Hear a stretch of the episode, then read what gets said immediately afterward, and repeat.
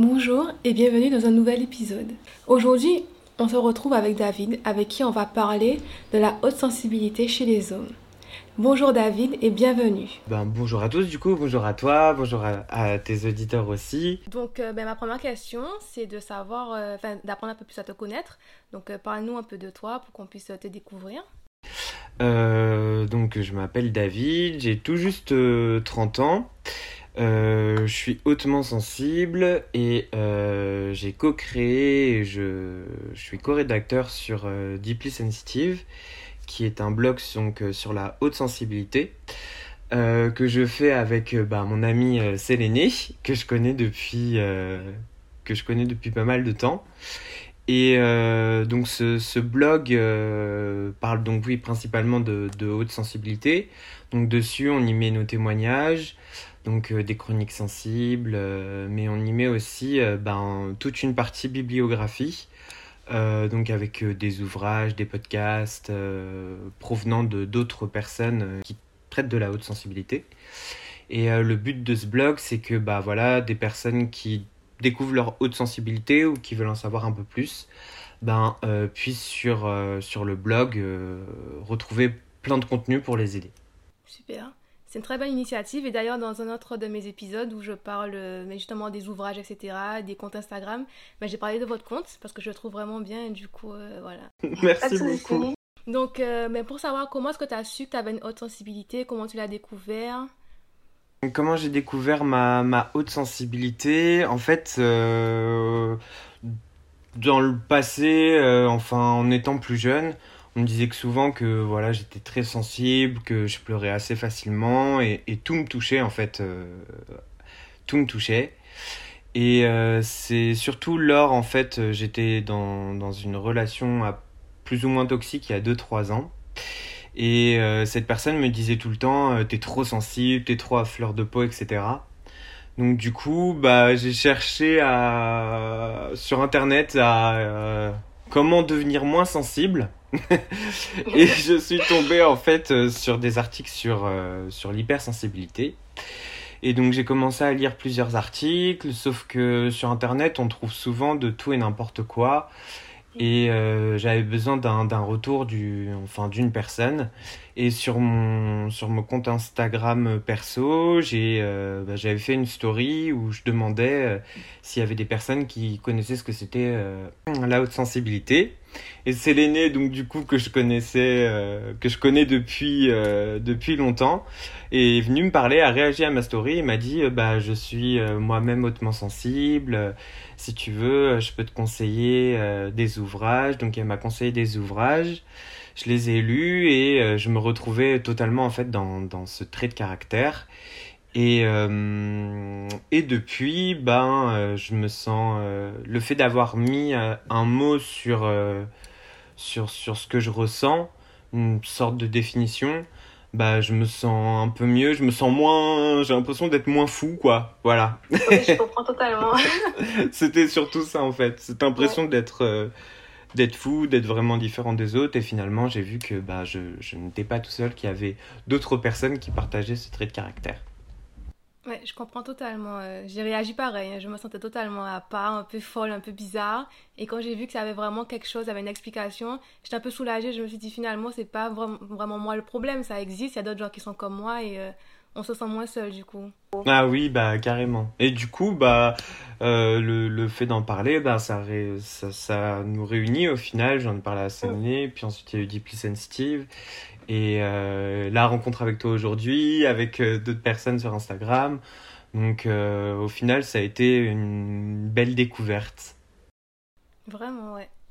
Mais du coup, tu en as déjà un peu parlé, mais du coup, comment ça se manifeste dans ta vie au quotidien C'est quoi un peu tes, pas tes symptômes, mais tes, les signes en fait chez toi? Alors, bah déjà, la, haute sensibilité, voilà, c'est comme tu le disais, c'est pas un problème c'est un, un, trait de caractère, c'est pas une maladie, euh, euh, ni un, un problème euh, comportemental. D'ailleurs, il n'y a, y a, pas diagnostic ni, ni, quoi que ce soit. C'est pas un médecin qui, qui va dire qu'on est, ou même un psychologue, qui va déclarer bon bah vous êtes hautement sensible, faut prendre des médicaments et voilà.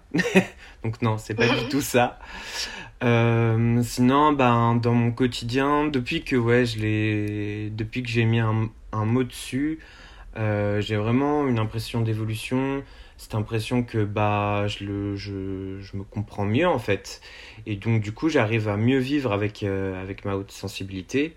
Et ce fait de mieux me comprendre, ça me permet aussi de mieux comprendre ce dont j'ai besoin.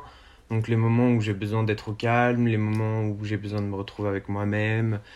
Et euh, de me comprendre, ça m'a permis aussi de, de comprendre les autres et de comprendre pourquoi ils me voyaient différemment parce qu'ils bah, voilà, ils peuvent pas trop, trop, euh, eux, de leur côté, euh, de comprendre. Et euh, voilà, j'ai vraiment l'impression aujourd'hui, par rapport à, à quelques temps, voire même le, début du blog, je me sens beaucoup mieux et je vis beaucoup mieux avec ma sensibilité et, et je la considère vraiment aujourd'hui comme une force plutôt qu'une faiblesse. Ouais. Ok. Du coup, ça répond à la question suivante. comment tu le vis? Donc, tu le vis mieux. Est-ce que bah, du coup tu es intuitif? Est-ce que tu sens beaucoup les choses, beaucoup les gens? Parce que moi je sais que je suis comme ça, je sens beaucoup, donc euh, je veux savoir si j'étais toute seule. Ouais, non, bah oui, il y a cette... ce côté où on est un peu conscient de, de plein de choses en fait. Et euh, on reçoit des, des stimuli partout, donc forcément euh, on, est, bah, on ressent le monde qui nous entoure en fait. Du coup, bah, je, ressens l'environnement, je ressens, euh, je dirais pas ressentir peut-être les émotions des autres, mais euh, j'arrive facilement à, me mettre à la place de, à la place de quelqu'un. Et donc, bah, c'est, de l'empathie et cette empathie me permet vraiment de, ouais, de me connecter aux, aux autres personnes et de les, de les comprendre. Et puis quand je sens quelque chose, du coup, euh, si avant j'avais tendance à, pas trop m'écouter en me disant bon bah t'es fou, euh, laisse tomber, euh, c'est pas ça, tu dois avoir un problème. maintenant je me dis non, bah écoute, écoute ce que ce que dit l'environnement, écoute toi aussi, vas-y et, et donc voilà. Et cette ce côté un peu empathie, ben c'est je dirais c'est bien comme c'est pas bien parce que du coup on ressent plein de choses. Et, euh, et, on ressent aussi bah pas les je dirais pas des émotions négatives parce qu'il n'y a pas d'émotions négatives mais euh, des ambiances un peu chargées euh, ou voilà. Ça à la limite c'est vraiment le côté le plus difficile je dirais de de l'empathie quoi. Ok. Ouais je comprends. Est-ce que du coup tu es proche de tout ce qui est spirituel est-ce que tu crois à tout, euh, bah, tout ça hein Ah oui, énormément. énormément, énormément. Le fait de, de, voilà, de, de ressentir les choses, du coup, j'ai vraiment l'impression de, de ressentir par moments l'univers. Il y a ce côté spirituel, en fait, qui... Euh, qui est là. Je crois aux astres, à, plein de choses. Donc le soleil, c'est vraiment pour moi, par exemple, l'astre qui, que, que, que, je préfère. Le soleil, ça me réchauffe, j'ai l'impression que ça me donne de l'énergie, j'ai l'impression que ça, ça recharge énormément de, de choses chez moi. Euh, ensuite, euh, bah, je pratique aussi, euh, ça, bon, je, je, débute, mais je pratique, tu vois, tout ce qui est tarot, etc. Ouais. Des fois, j'essaie d'en... Enfin, je sais pas si c'est des signes, justement, que me donne l'univers, mais je me dis, tiens, s'il y a ça, c'est que c'est un signe, il faut peut-être que voilà, faut peut-être que tu y ailles, ou alors si ça s'est passé d'une telle manière, bon, c'est peut-être un signe. Euh, voilà, donc j'essaie de, de, rester ouvert justement à, à tout cet univers. Et, euh, et, oui, je crois vraiment en plein de choses, aux énergies, les chakras, les, les voilà, tout ce qui m'aide en fait à, à quelque part me recentrer sur moi-même parce que je, ce genre de choses, j'ai l'impression de le vivre pas tout seul, mais de le ressentir en moi, mais aussi de m'ouvrir à, à tout, quoi, à la nature, à... aux ambiances, aux énergies, etc. Quoi. Ouais, je comprends totalement. Moi aussi, euh, j'aimerais bien commencer avec euh, le tarot et tout. Je m'intéresse de plus en plus à tout ça. J'aime trop. Je trouve vraiment, comme tu dis, que c'est.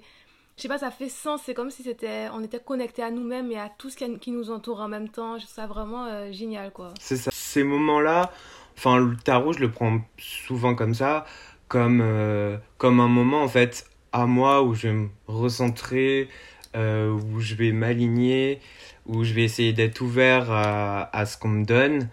je le vois plus ouais, que, comme un outil ou pas forcément un outil où on nous dit tout de suite notre avenir et que notre avenir ça sera comme ça et voilà, mais plus un message sur un instant T, sur ce que je ressens à cet instant et, euh, et essayer de l'analyser. Ouais, je comprends.